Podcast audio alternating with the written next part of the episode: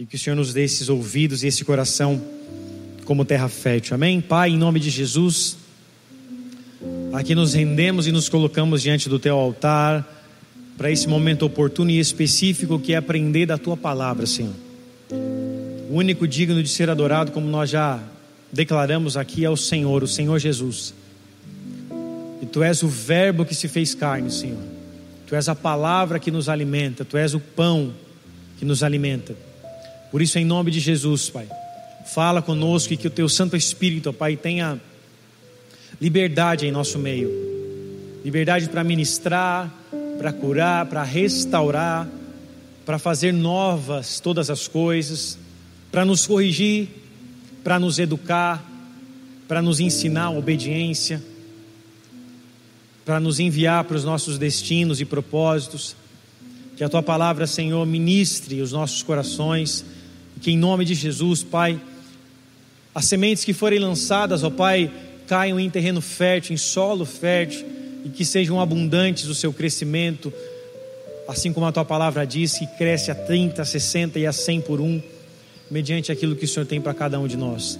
Por isso, Deus, em nome de Jesus, nós te pedimos, ó Pai, que não seja uma palavra apenas escrita, uma palavra logos, mas que seja uma palavra rema, uma palavra revelada, que seja o teu Espírito Santo nos conduzindo e nos guiando que em nome de Jesus, Pai, estejamos conectados com o Senhor e desligados deste mundo nessa hora, Senhor. Das nossas preocupações, dos nossos problemas, dos nossos afazeres, da nossa semana que se inicia, mas que nesse tempo, Pai, o nosso culto a Ti seja um momento onde nós realmente consagramos cada minuto que estamos aqui a Ti, Senhor. E esse momento não é diferente, nós consagramos a Ti o momento dessa palavra. E que o Senhor fale conosco em nome de Jesus. Usa a minha vida, Senhor pela tua graça, pelo teu infinito amor e pela autoridade que há no teu nome, Senhor, em nome de Jesus. Como servo, eu me coloco diante de ti, Senhor, e te peço, usa-me, Senhor, para falar com os meus irmãos, com o teu povo e com os seus filhos, para a tua glória, Senhor, em nome de Jesus Cristo. Se você crê, diga amém. amém. Aleluia. Amados, de alguns tempos para cá, especificamente desde setembro, nós temos vivido, vivido grandes acontecimentos em Israel, vivido grandes acontecimentos na Terra Santa. E bem sabemos que Israel, ele é o estado de Israel, a nação de Israel é o relógio do mundo. Muitas das coisas que acontecem lá refletem ao redor do mundo. E muitas coisas que acontecem, acontecem lá vai também definir as coisas que vão acontecer ao redor do mundo. Então, no mês de setembro agora nós tivemos o Ano Novo Judaico, Rosh Hashanah. Tivemos também o Dia do Arrependimento, que se chama Yom Kippur. E agora, exatamente nessa data, a partir do dia 2 de outubro até o dia 9 de outubro, lá em Israel, está sendo, está sendo celebrado a festa dos tabernáculos. E é sobre isso que eu quero falar hoje, é sobre isso que eu quero ministrar é, a palavra de Deus na tua vida, a respeito de o que significa a festa dos tabernáculos. A festa dos tabernáculos tem um significado não apenas simbólico, como uma festa bíblica que o Senhor disse que deveria ser executada mas a festa dos tabernáculos também tem um significado profético, um significado espiritual, que nós precisamos discernir isso nesses tempos que nós estamos vivendo. Assim como aconteceu o Ano Novo Judaico, Yom Kippur, assim como está acontecendo em Israel a festa dos tabernáculos, nós também vimos o tratado de paz que aconteceu entre os Estados, os Estados Unidos intermediando o tratado de paz de Israel com outras nações ali vizinhas, coisas que nunca aconteceram na história, assim como já disse bem o presidente dos Estados Unidos, Donald Trump, que ainda mais cinco ou seis tratados de paz estarão para acontecer em breve. Na verdade, logo após a eleição, se caso ele for reeleito. Então, tudo isso nos mostra os sinais do fim. Teólogos, ou melhor, rabinos, né? Estudiosos da Torá, estudiosos da lei dos acontecimentos, eles estão dizendo que esse Rosh Hashanah, esse ano novo judaico, será o último ano novo judaico celebrado em Israel. Esse ano iniciou agora, que o ano novo começa em setembro lá em Israel. Esse é o ano que começou de ano de número 5781. O calendário judaico ele tem símbolos, letras e números. E é muito interessante você buscar entender o calendário, o calendário não, o alfabeto judaico, melhor dizendo, que ele tem símbolos, letras e números. Então, o ano de 5780 significava o ano da boca, o ano de profetizar, o ano de declarar, o ano de ser como Ezequiel no vale de ossos secos e declarar vida. E justamente nesse ano de declarar, que foi até ali o mês de agosto, né, que setembro se iniciou um novo ano em Israel. É, nesse momento nós, é, nesse ano de declaração, nesse ano de profetizar, nós vivemos o momento onde que talvez seja mais incômodo para nossas vidas, que é o momento onde as nossas bocas foram tapadas pela máscara e pela doença que foi aí é, tocando as nações, tocando o mundo, que é o coronavírus. Então, no ano de profetizar e de declarar, nós ficamos com uma máscara na boca. E esse há também um significado de que algo queria nos calar, algo queria nos parar, algo queria nos travar de adorar, de buscar, de clamar a Deus, de orar. A grande verdade é que a pandemia ela revelou muitas vezes, revelou em, em alguns momentos, melhor dizendo, a pandemia revelou a qualidade da fé de muitas pessoas. Muitas pessoas abandonaram o Senhor nesse tempo de pandemia, porque o medo tomou conta, assim como o pânico e o terror, tomou conta de muitas casas, de muitas famílias, com o medo da morte, que é o maior medo de qualquer ser humano, segundo pesquisas. O primeiro é o medo da morte e o segundo é o medo de falar em público. O medo da morte tocou muitas famílias, muitas pessoas e muitas pessoas deixaram de crer que o Senhor está no controle, está cuidando de todas as coisas, e muitas pessoas acabaram caindo numa apostasia, num esfriamento espiritual, porque o medo tocou as suas vidas e caminhar com fé significa que eu tenho que lançar fora o medo, porque o Senhor diz que a, o verdadeiro amor lança fora todo medo. Quem está aí diz amém. O ano de 5781, o ano, é, a história dos anos é contada a partir de Adão em Israel, então não há é, no nosso calendário aí gregoriano que é separado, né? As, as, as datas a partir do, do, do nascimento de Cristo, antes e depois de Cristo. Os judeus eles contam desde o início da criação, desde o início da história, todos os anos, e segundo as suas contagens, nós estamos no ano 5781, que é o ano número um, significa o primeiro número da. Número um é a primeira letra do, do, do alfabeto judaico, que é composto de, composto de símbolos, letras e números, é o número um simboliza a palavra Aleph.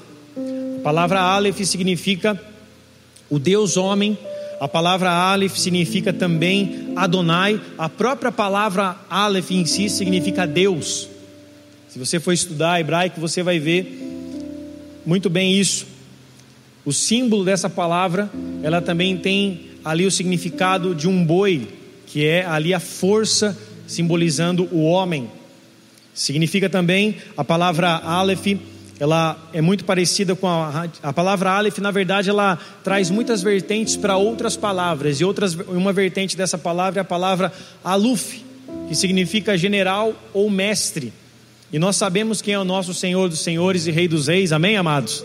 Nós sabemos quem é o nosso mestre, nós sabemos quem é figura do Deus homem nessa terra e é o Senhor Jesus Cristo, amém? Que foi 100% homem e 100% Deus, veio em figura de homem, se esvaziou da sua glória e veio nessa terra para morrer numa cruz por nós. Então, o ano 5781 fala-se a respeito do ano de Cristo Jesus, um ano de Deus, amém ou não?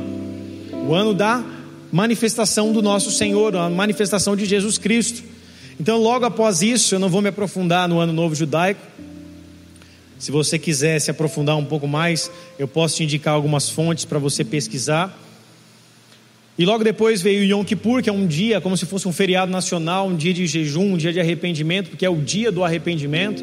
É um dia onde os judeus trocam, tocam a trombeta e se arrependem dos seus pecados, buscam a Deus incessantemente. E logo depois vem a celebração da festa dos tabernáculos, que você pode conhecer também como festa das cabanas, ou a festa do Sucote, que começou agora no dia 2 e vai até o dia 9. E nós vamos falar um pouco mais dessa festa e do seu significado profético para as nossas vidas. Eu quero que você abra a tua Bíblia comigo lá em Levíticos, por favor, capítulo de número 23, verso de número 34. Levítico 23, 34.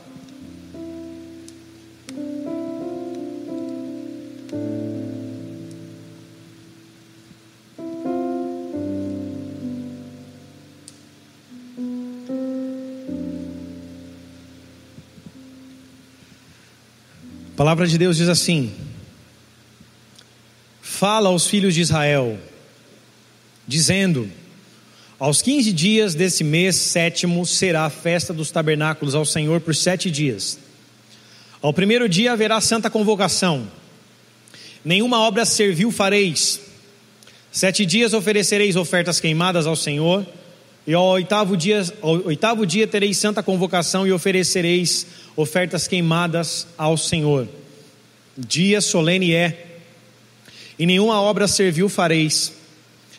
Estas são as solenidades do Senhor que apregoareis para santas convocações, para oferecer ao Senhor oferta queimada, holocausto e oferta de manjares, sacrifícios e libações, cada qual em seu dia próprio, além dos sábados do Senhor, e além dos vossos dons, e além de todos os vossos votos, e além de todas as vossas ofertas voluntárias que dareis ao Senhor.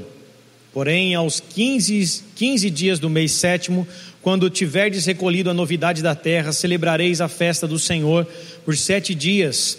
Ao primeiro dia haverá descanso, e ao oitavo dia haverá descanso.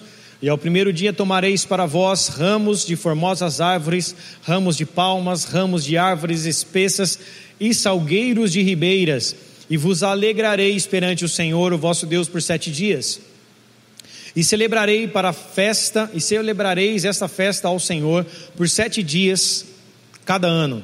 Estatuto perpétuo é pelas vossas gerações. No mês sétimo, a, no mês sétimo a celebrareis. Sete dias habitareis debaixo de tendas, todos os naturais em Israel habitarão em tendas, para que saibam as vossas gerações que eu vos fiz habitar os filhos de Israel em tendas, quando os tirei da terra do Egito. Eu sou o Senhor vosso Deus. Assim pronunciou Moisés as solenidades do Senhor aos filhos de Israel até aí. Então, amados, a festa dos tabernáculos é celebrada em memória daquilo que eles viveram no deserto. Nós sabemos que mais de 450 anos eles ficaram presos nas garras de Faraó no Egito, foram libertos por mão forte e poderosa por intermédio de, de Moisés, foram libertos do Egito e ficaram andando ali pela terra, andando pelo deserto por 40 anos. Quem está comigo diz amém. E ali eles habitaram em tendas, em cabanas, né? A palavra sucote vem da raiz da palavra cabana. E ali ele eles habitaram em tendas, moraram em tendas todos esses anos.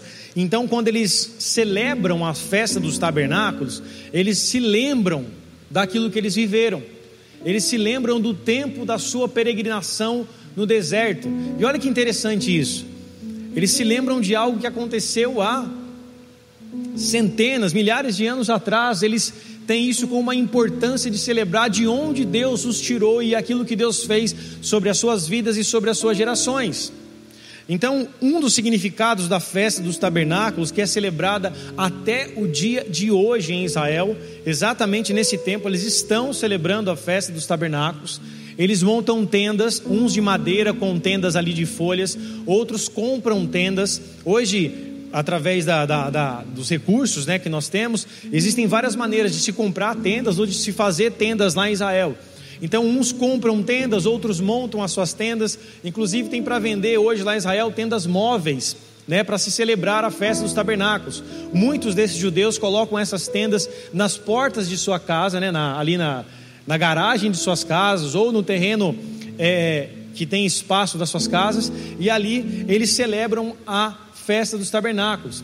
Então ali eles comem, eles decoram com muitas cores a festa dos tabernáculos, com muitas fitas, com muita decoração ali alegre. E ali eles ceiam, né? Celebram uma ceia com as suas famílias, comem e estão ali em comunhão. e também tem um determinado dia que eles vão para as sinagogas ou vão para o, os, o, muro, da, o muro das lamentações celebrar ali com todos os outros judeus a festa dos tabernáculos. Então, amados, esses itens que nós vimos aqui que eles usam na festa dos tabernáculos, que no primeiro dia tomareis para vós ramos de, de árvores formosas, ramos de palmas, ramos de árvores espessas e salgueiros de ribeiras, e alegrareis perante o Senhor vosso Deus por sete dias.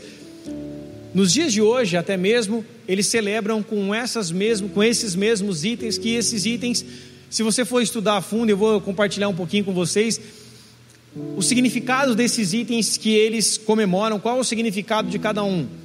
Eles usam na sua mão esquerda o etrog, que é como se fosse conhecido para nós aqui como limão, limão siciliano ou uma cidra. É um limão grande. Quem aqui já viu limão siciliano? Amém? Limão siciliano é aquele limão amarelo, ele é um pouco maior e também bem mais caro, amém ou não? Então, é um limãozão que tem um cheiro muito bom, tem um sabor diferente do limão verde, né, do limão é, Tahiti, né, que é o limão comum. Só que não é nem o limão e nem a cidra, parece, amém? É, tem, parece com laranja, pare, é, tem gosto de, de limão, mas é na verdade tamarindo, amém ou não? Então, não tem, é, os judeus, nos estudos que eu fiz, não tem como você pegar uma fruta de lá, que é, é, que é típica de lá, e tentar representar aqui na nossa cultura, amém? Mas parece com o limão siciliano pela cor amarela, alguns são verdes também mas ele é um etrog, ele é uma fruta um pouco maior. Então eles usam o etrog na mão esquerda, eles usam o lulave nas suas mãos, nas suas mãos direitas, que é a folha de tamareira, eles usam a radaz, que se chama murta, e o aravá, que é o salgueiro, né? Então, amados, os judeus eles têm um princípio nas suas, nas suas vidas que é que todo ser humano que está na terra, que Deus concedeu vida, concebeu vida, eles têm pelo menos duas missões na terra, isso para os judeus. Duas missões que eles têm na terra, que é buscar conhecimento e colocar ações em prática, ações que são, obviamente, são práticas, usar as suas ações para fazer um mundo melhor no qual eles habitam.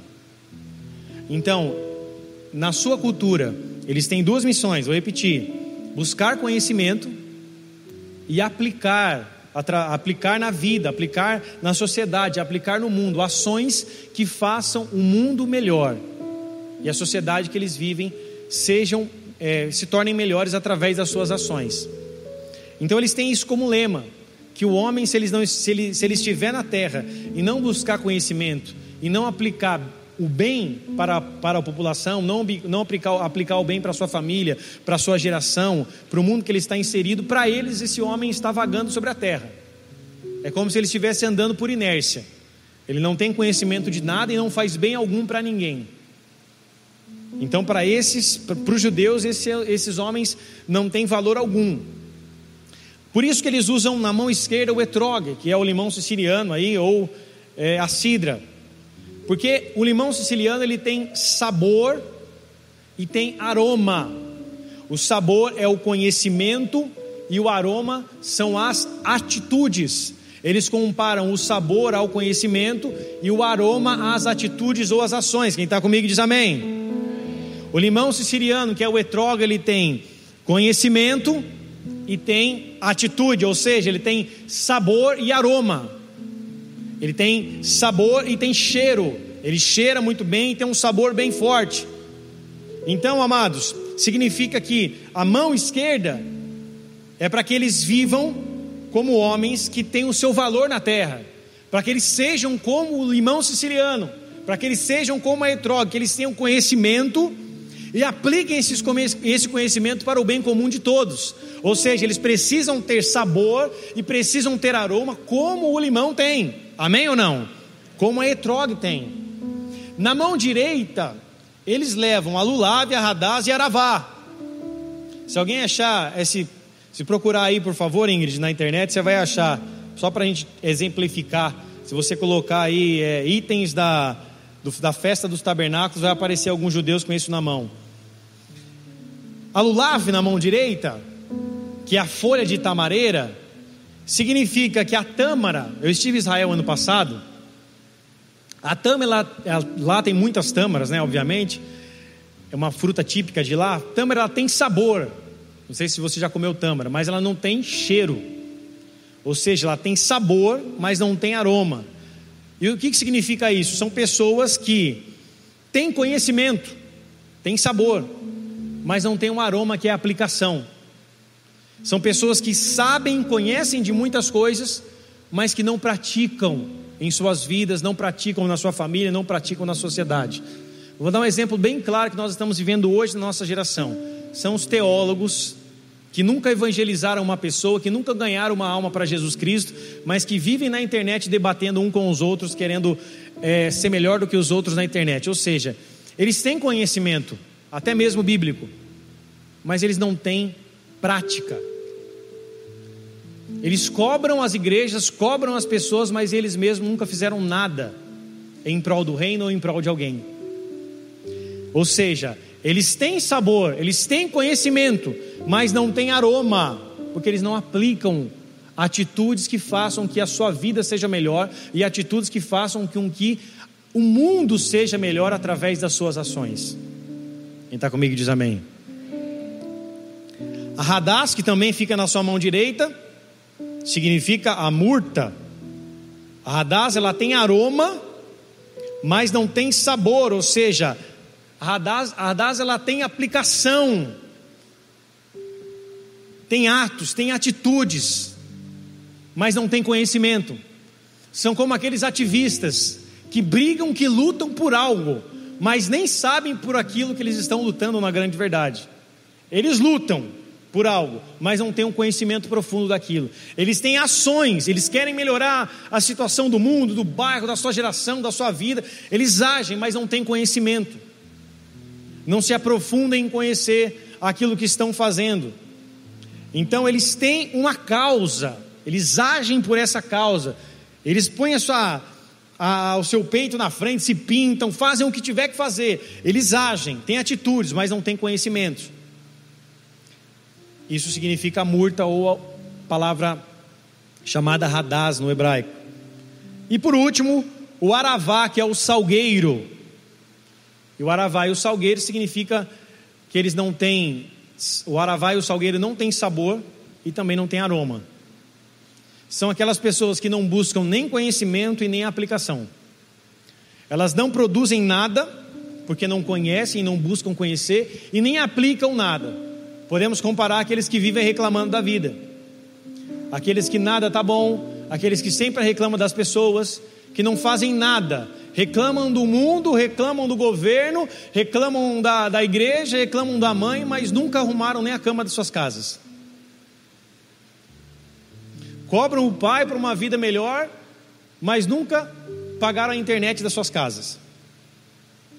Ou seja, não produzem não crescem em conhecimento e não têm nenhuma aplicação. São pessoas que vivem realmente por inércia.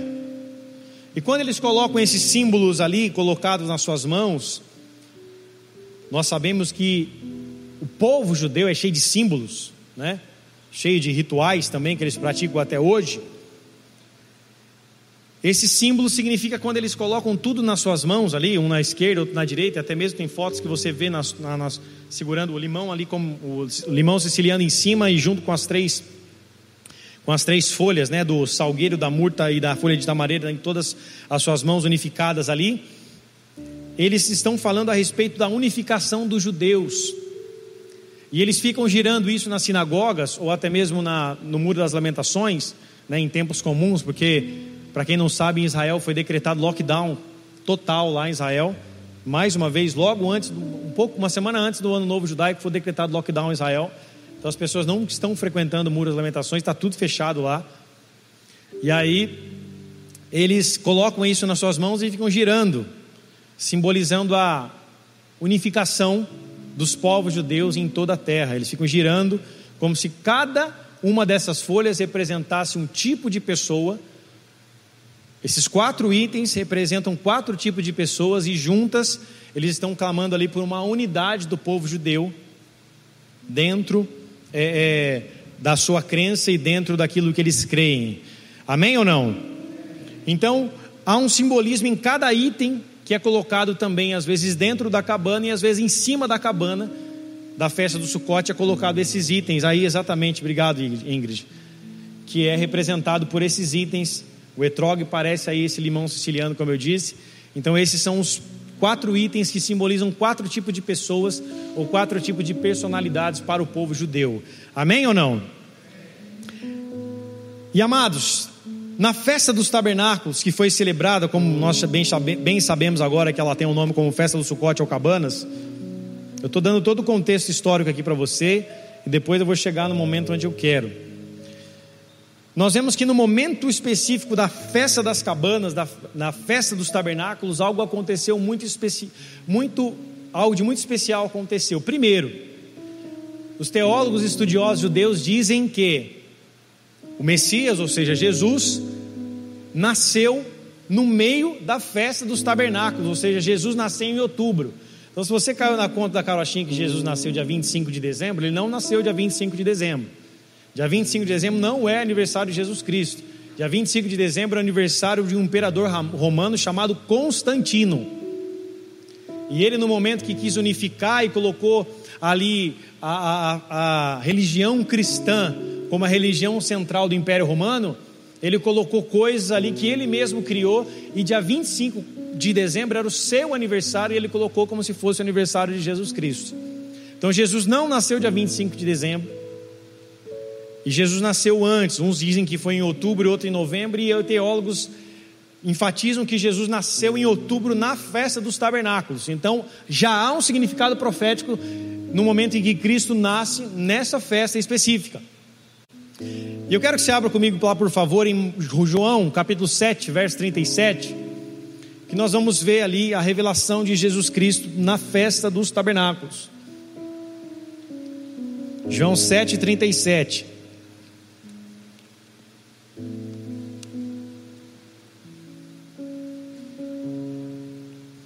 Diz assim a palavra de Deus, vamos ler até o 39.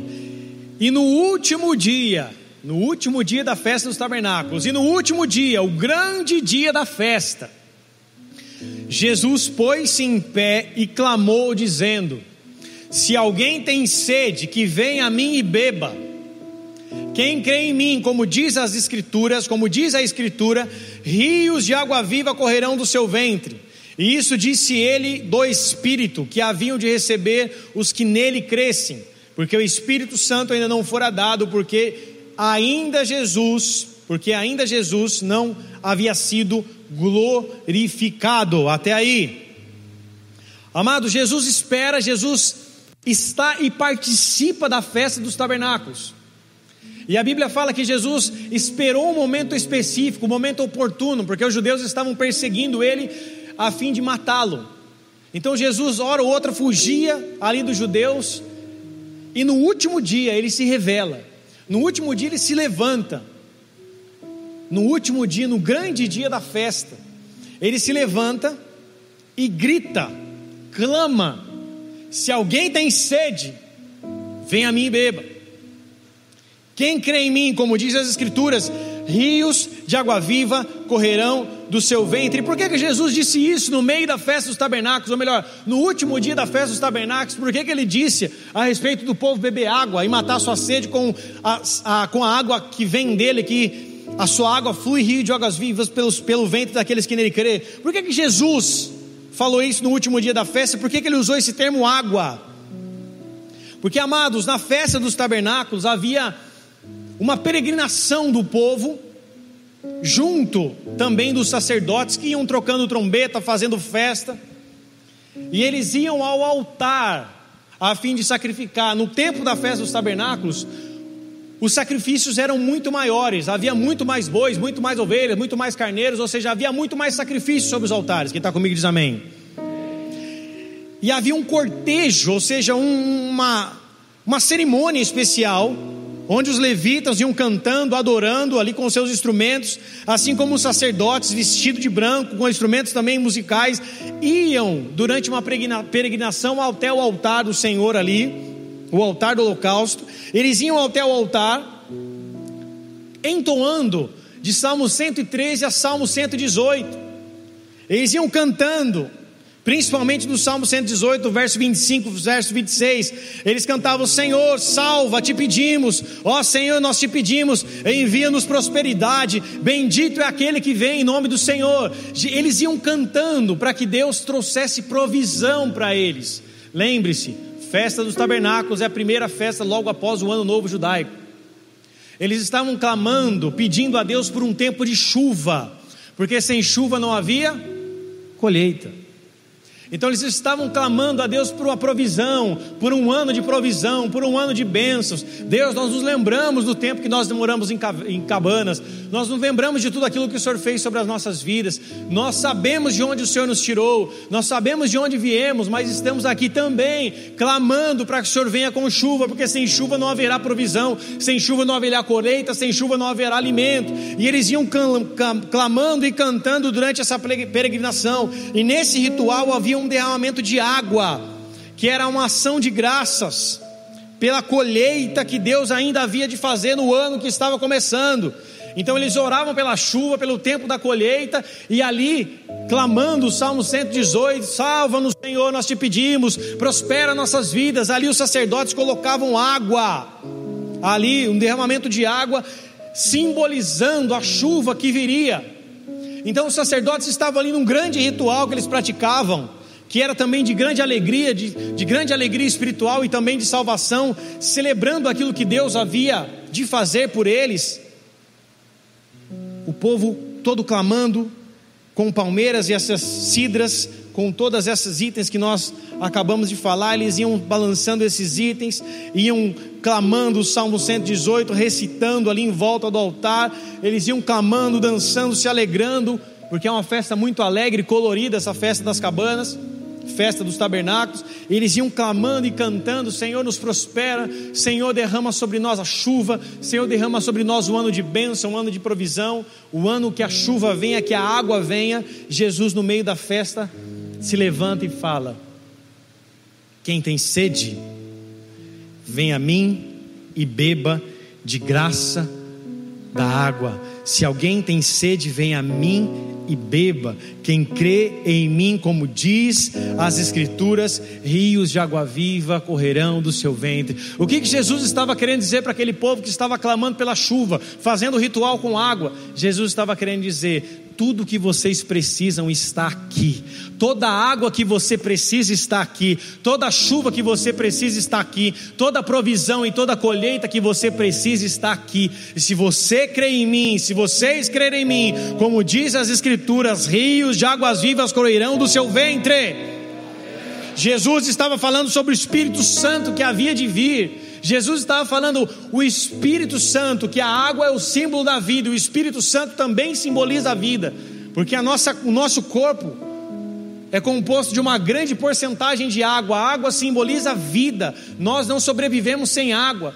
E Jesus está dizendo: Eu sou a água da vida. Eu sou a água que vocês bebem e não voltam a ter sede. Eu sou a água que vocês beberem. Se vocês beberem, rios de água viva fluirão do seu ventre. Vocês estão preocupados com a colheita. Vocês estão clamando pela chuva. Vocês estão preocupados com um ano que vai se iniciar, que seja um ano bom e próspero, um ano de colheita. Mas eu estou aqui para dizer para vocês que eu sou a a provisão. E Jesus Cristo está dizendo sobre as nossas vidas nessa noite que Ele é a provisão necessária para tudo aquilo que precisamos. Ele é a nossa chuva, Jesus é tudo aquilo que precisamos no momento em que nós precisamos. Ele é a chuva, Ele é o sol, Ele é o pão, Ele é a uva, Ele é a cura, Ele é a restauração. Tudo que nós precisamos está em Cristo Jesus, o nosso Senhor. E a festa dos tabernáculos, nesse significado profético, fala a respeito, amados, de algo que irá também acontecer. Algo que já aconteceu, nós vemos Jesus se levantando no meio da festa dos tabernáculos, mas também fala de algo que irá acontecer. Amós, capítulo 9, verso 11, diz assim: Naquele dia tornarei a levantar a tenda ou tabernáculo de Davi, que caiu, e taparei as suas aberturas, e tornarei a levantar as suas ruínas, e edificarei como nos dias da antiguidade.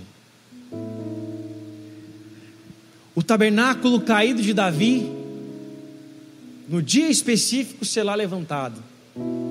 O que significa o tabernáculo caído de Davi?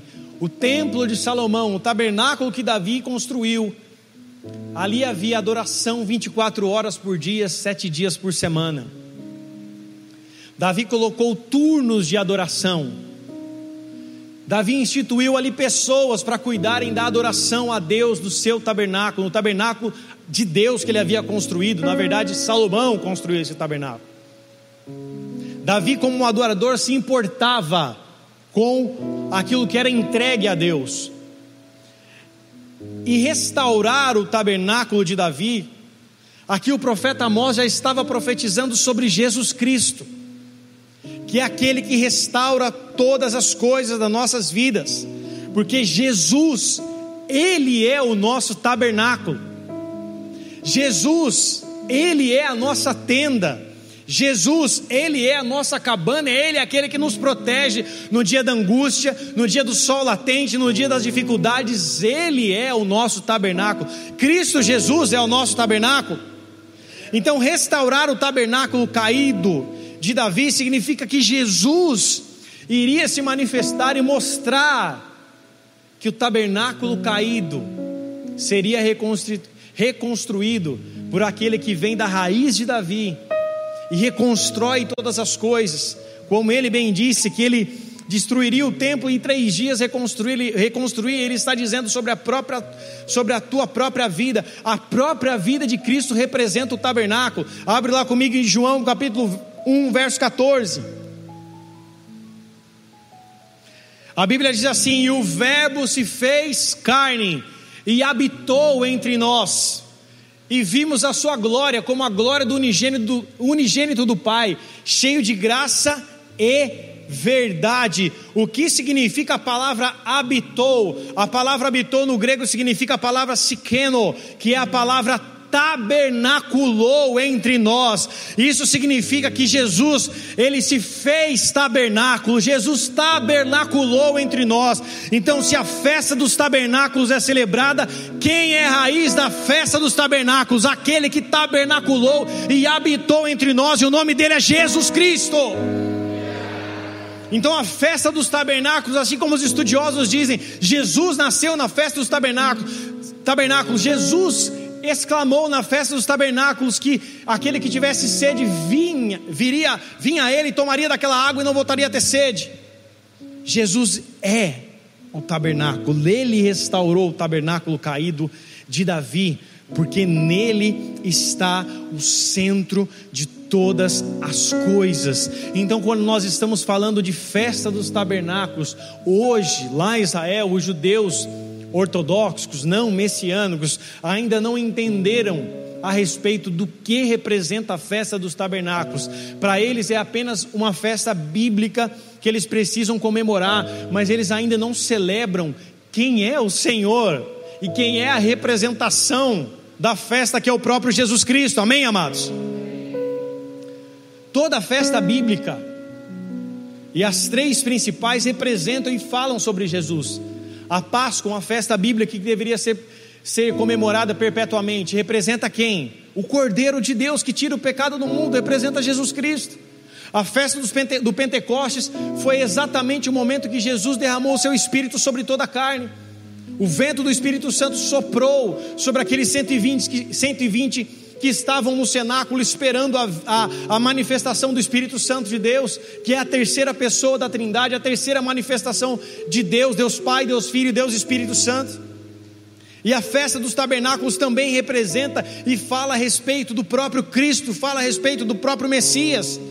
E a Bíblia nos diz, amados, em momentos finais, ali escatologicamente falando, em Zacarias capítulo 14, verso 16. Põe lá para a gente, por favor, e abre na sua Bíblia. Zacarias capítulo 14, verso 16, fala a respeito do reino milenar de Cristo, no momento em que a igreja é arrebatada, e logo após o arrebatamento da igreja, Satanás é preso por mil anos, e depois desse tempo oportuno de, do milênio de Satanás preso por mil anos, os santos, aqueles que morreram em Jesus Cristo, ou aqueles que foram arrebatados com Jesus Cristo, eu e você, amém ou não? Que foram levados para o encontro com o Senhor nos ares, como diz em 1 Tessalonicenses capítulo 4, esses voltarão e governarão na terra, e a Bíblia fala de uma maneira, aqui, amados, segundo estudos escatológicos, que esse momento será o momento onde as nações comemorarão a festa dos tabernáculos junto com o Senhor no milênio. Zacarias capítulo 14, verso 16: E acontecerá que todos os que restaram de todas as nações que vieram contra Jerusalém subirão de ano em ano para adorarem o Rei, o Senhor dos Exércitos, para celebrarem a festa das cabanas. Pode ir, até o 21. E acontecerá que se alguma das famílias da terra não subir a Jerusalém para adorar o Rei, o Senhor dos Exércitos, não virá sobre ela chuva e se a família dos egípcios não subir nem vier, virá sobre eles a praga com que o Senhor ferirá as nações que subirem a celebrar a festa das cabanas. E este será o castigo dos egípcios, o castigo de todas as nações que não subirem para celebrar a festa das cabanas. Naquele dia se gravará somente as campainhas dos cavalos, santidade ao Senhor, e as panelas da casa do Senhor serão como bacias diante do altar. E todas as panelas em Jerusalém e em Judá serão consagradas ao Senhor dos Exércitos, e todos os que sacrificarem, se sacrificarem virão e delas tomarão, e nelas cozerão, e não haverá mais cananeu na casa do Senhor dos Exércitos naquele dia. Amados, esse é um texto escatológico falando a respeito do milênio, falando a respeito do futuro, mas também esse é um texto atual. Porque no momento em que é comemorada a festa dos tabernáculos, fora tempos de pandemia, vamos usar no passado como exemplo, pessoas do mundo todo que viajam para Israel, para frequentar Israel, no momento da festa dos tabernáculos, existe uma passeata em Israel, de todas as nações. As pessoas vão vestidas com as suas roupas, com as suas bandeiras, simbolizando as suas nações. E eles fazem um trajeto passeando rumo ao templo. Ou seja, todas as nações juntas, ou várias nações juntas, ali adorando ao Senhor, adorando o Rei Jesus Cristo na festa dos tabernáculos. Isso já acontece, amém, amados? Então, aquilo que Zacarias profetizou lá para frente, ainda assim já acontece hoje. Se você for buscar isso na internet, você vai ver pessoas fazendo essa peregrinação até o templo, adorando a Deus, porque são adoradores ao Senhor, adoram ao Senhor e creem em Jesus Cristo. Muitos ainda, como não tiveram a revelação de Jesus Cristo, mas já participam também da festa, adorando a Deus no momento da festa dos tabernáculos. Jesus, quando nos disse a respeito de beber dessa água e que rios de águas vivas fluirão do nosso ventre. A água, amados, ela tem a representação tanto de vida como também de purificação e de limpeza. A água, ela nos limpa. Você precisa de água para tomar banho. Você precisa de água para lavar o quintal. Você precisa de água para lavar o carro. Enfim, a água ela tem também o significado da limpeza. Quando nós tomamos da água de Cristo Jesus, não apenas recebemos o seu Espírito, não apenas recebemos a revelação do Espírito Santo, mas nós somos lavados pela Sua presença. A água nos limpa, ou seja, a Sua fonte de vida, a Sua palavra, a Sua presença, ela nos lava assim como o Teu sangue nos purifica, para que eu e você fiquemos mais alvos do que as neves, limpos para adorar aquele que reina e vive pelos séculos dos séculos. Quando nós lavamos as nossas mãos, a Bíblia fala: quem subirá, no Salmo 24 fala: quem subirá o monte do Senhor? Quem há de permanecer no seu santo lugar? O que é limpo de mãos, puro de coração, que não entrega a sua alma falsidade, nem jura enganosamente, este receberá do Senhor a bênção. Então, amados, a limpeza das nossas mãos, ela vem através da água, que também tem a representação da Sua palavra. A água nos limpa, a Sua palavra nos limpa. Nós somos limpos pela palavra de Deus, pelo Verbo. Se nós entendemos, amados, que o Senhor é o nosso tabernáculo, é o nosso Senhor, é o nosso, a nossa cabana no qual nós nos protegemos, o qual nós nos guardamos. O Senhor é o nosso tabernáculo, o Senhor é o nosso templo. O Senhor é o cabeça da, da igreja, no qual nós somos o corpo. Amém, amados? Se nós somos corpo, se nós somos corpo de Jesus, nós somos o templo. A Bíblia fala que o Senhor não habita em templos feitos por mãos humanas, mas escolheu morar em nós, habitar em nós. E se nós somos templos, Jesus também é, e Ele é o nosso tabernáculo, no qual Ele é o cabeça e nós somos o corpo, Ele é o centro de todas as coisas. Se eu entendo nesse tempo, amados, que eu preciso estar conectado com Cristo Jesus, com essa festa dos tabernáculos, que é exclusivamente, unicamente a representação de Cristo Jesus, se eu entendo que eu preciso estar conectado com Jesus Cristo, eu entendo, amados, que dias como esse, que estão perto do fim, estão apontando para o fim, estão apontando para a vinda de Jesus Cristo, para a sua segunda vinda, para o momento que ele voltará para julgar a terra, para o momento que ele voltará para arrebatar sua noiva. É tempo e são tempos que eu preciso estar conectado com o autor e consumador da minha fé, que é o Senhor Jesus. Esse é o tempo que eu preciso e nós precisamos estarmos conectados, unificados com Jesus Cristo através do teu sangue que nos purifica de todo pecado e através da sua palavra que é como água limpa que purifica nossas mãos, que limpa as nossas vidas. Eu preciso assim como os judeus que moram em cabanas, você não tem que fazer como eles, talvez montar uma, um camping na sua casa, uma barraca de camping na sua casa e dormir em cabanas, mas você tem que se lembrar de onde Deus te tirou. Você tem que se lembrar do que Deus fez com você. Por que, que eles dormem em cabanas e jantam e almoçam em cabanas com essas folhas e essas folhagens como se fosse o teto? Para que eles possam olhar para o céu e olhar ali para as estrelas, olhar para a lua, olhar para tudo aquilo que Deus criou, que é o firmamento, e saber que Deus está no controle de todas as coisas e que Deus continua sendo aquele que cuida de nós em todos os momentos das nossas vidas. Existem pessoas que se esquecem da onde Deus os tirou, e quando nós nos esquecemos da onde Deus nos tirou, nós acabamos tropeçando no meio do caminho, porque não valorizamos aquilo que Ele já fez por nós. E eu não estou dizendo apenas de valorizar a cruz do Calvário, olhar para a cruz e falar e entender que alguém morreu na cruz por você, mas de maneira literal, você entender da onde Deus te tirou. Quando o povo mora numa cabana, eles estão ali lembrando de onde eles passaram 40 anos no deserto peregrinando e Deus ali o sustentou. Ou seja, eles são humildes. Para saírem dos confortos dos seus lares, e todo judeu faz isso. Sai do conforto do seu lar para estar numa cabana para lembrar de onde saiu.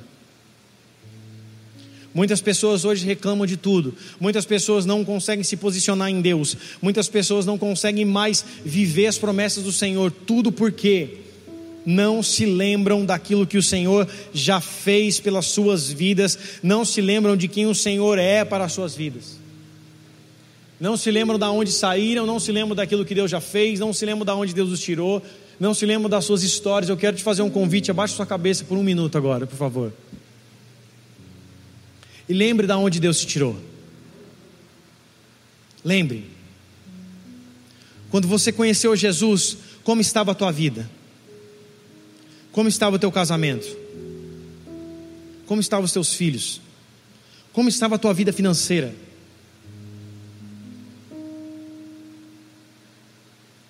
Como estava a sua vida antes de Cristo? Se lembre.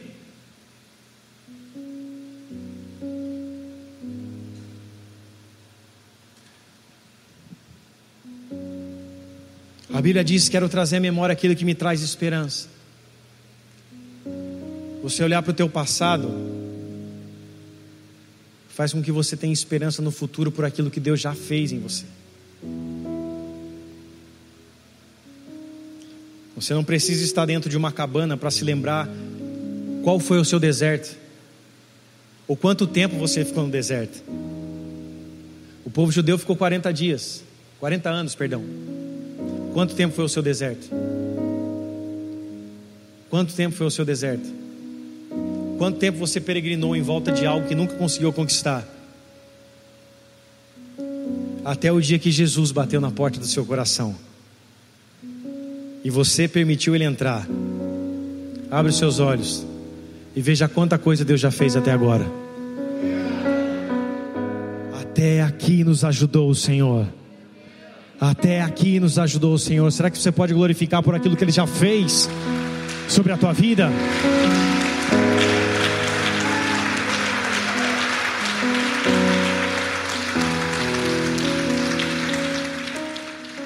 Porque Ele é a tua cabana, Ele é o teu tabernáculo.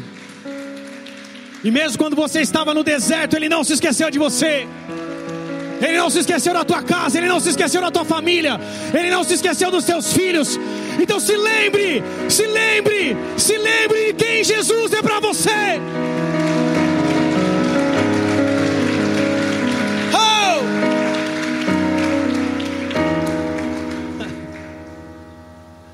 Quantos acidentes? De quantos traumas? De quantas dores? de quanta coisa o Senhor já te tirou e te livrou.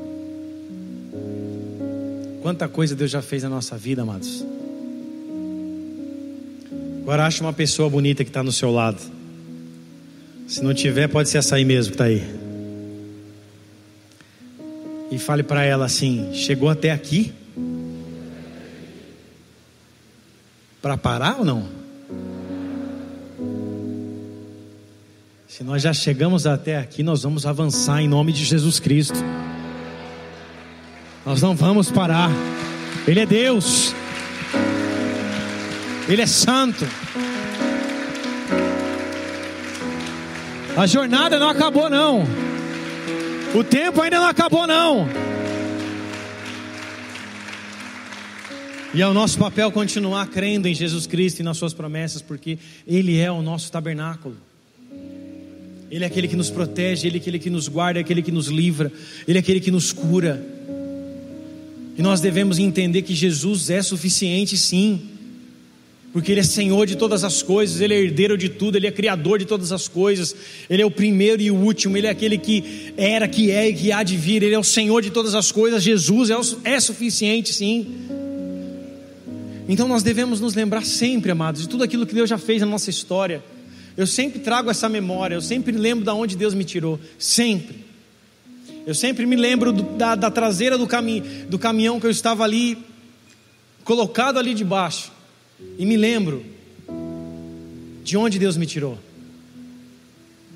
Eu me lembro daquilo que Deus já fez na minha casa, na minha família, na vida da minha esposa, dos meus filhos. E na vida de muitos aqui eu consigo lembrar.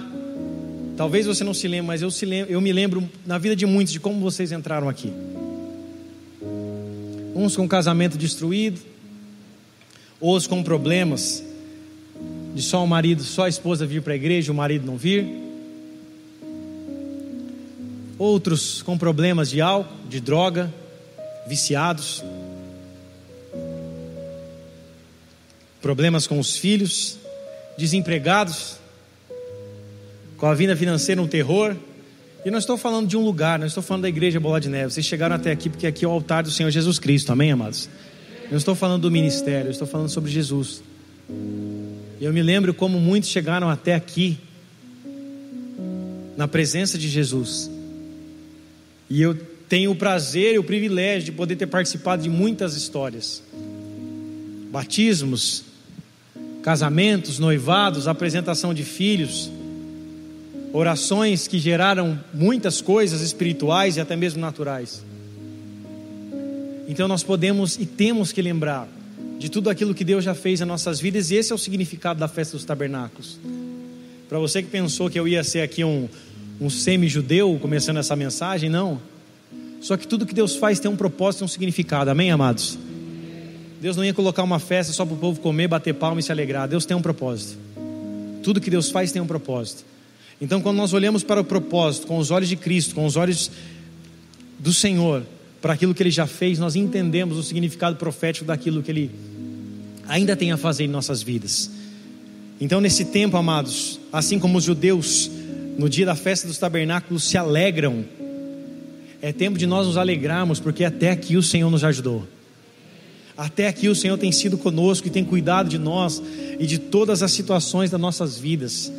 O Senhor tem cuidado da nossa vestimenta, o Senhor tem cuidado do nosso alimento, o Senhor tem cuidado da nossa água, o Senhor tem cuidado da nossa moradia, e por mais que os tempos sejam difíceis, Ele ainda continua sendo fiel. Ele continua cuidando de todas as coisas. E nós, amados, o nosso papel é apenas nos lançarmos diante de tudo aquilo que Ele já fez e nos deleitarmos diante da Sua presença. Salmos 37 diz: entrega o teu caminho ao Senhor, confia nele e o mais ele o fará.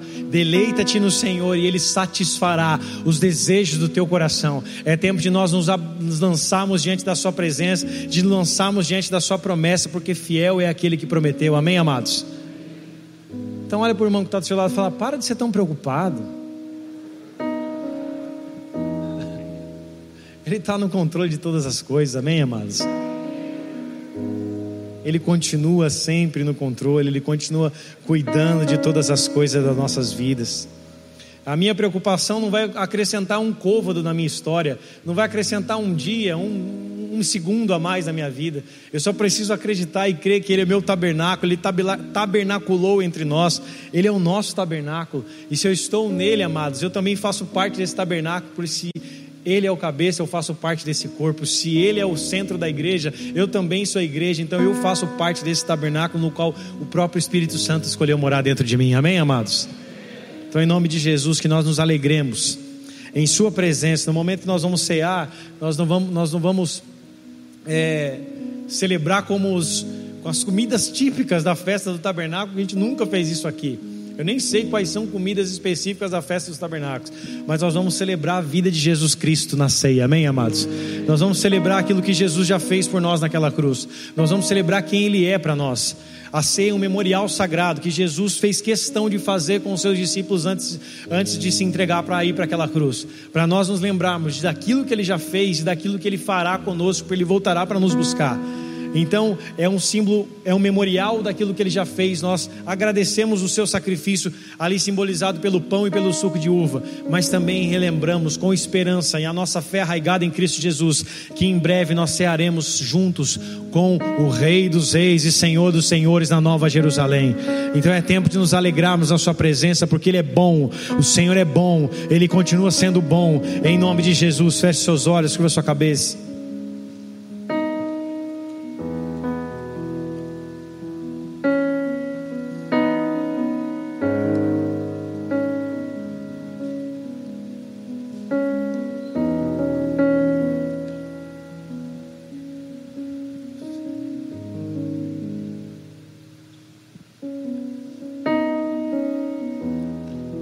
Coloque a sua vida diante do Senhor nessa hora. Ele é teu amigo. O Espírito Santo é o teu consolador, é o teu amigo. O Senhor é o teu Pai. Você está na casa dele. Você tem liberdade nesse lugar.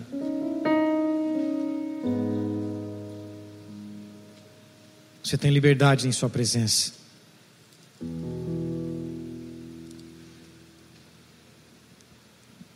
Você tem liberdade na presença do Pai de se lançar diante dele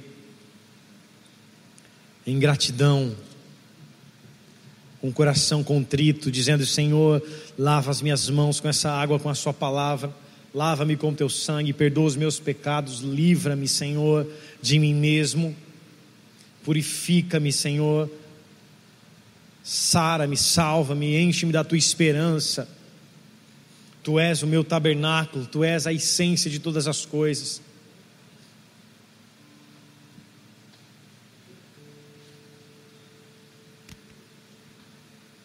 Tu és santo, Jesus, tu és o primeiro, tu és o único das nossas vidas, tu és o amado das nossas almas. Tudo que nós precisamos é de Ti, Senhor. Tudo que nós precisamos está em Ti, Jesus. Tudo está em Ti, Senhor. Tudo está em Ti, Senhor. Por isso, se lance, se lance com teu coração diante do Senhor.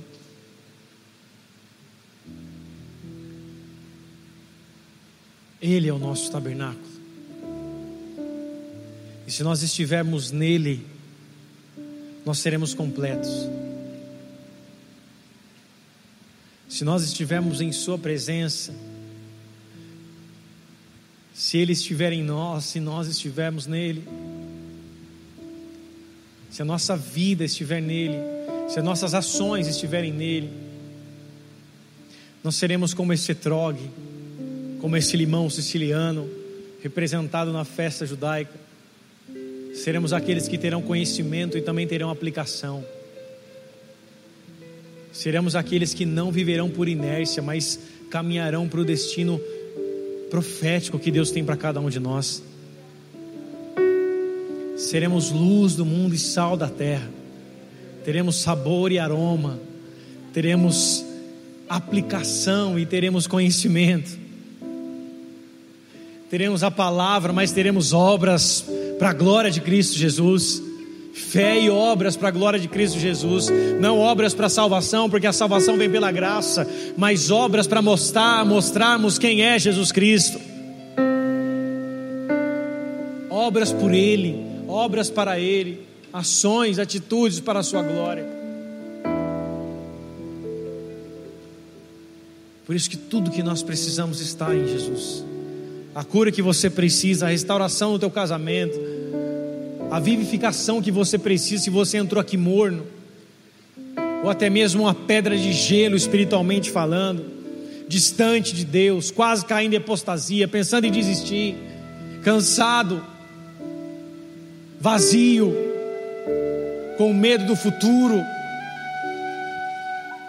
Jesus é suficiente.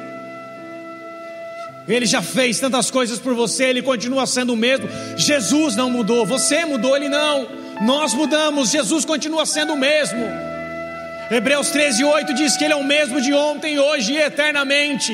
O Jesus da Bíblia é o mesmo Jesus de hoje.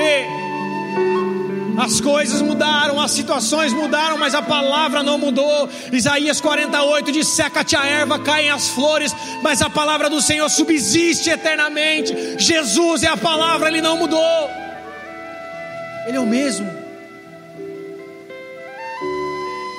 Ele traz a paz que excede o entendimento. Ele traz restauração sobre todas as coisas. Ele faz novas todas as coisas porque sobre ele está todo o governo, todo o domínio. Sobre ele está o governo da sua vida e da sua história. Tudo que você precisa é de Cristo Jesus. Tudo que você precisa é que ele seja o centro novamente. Que ele seja o centro novamente que Jesus seja o primeiro da sua vida novamente, o primeiro do teu casamento, o primeiro na criação dos seus filhos, o primeiro na tua casa, primeiro na nossa igreja.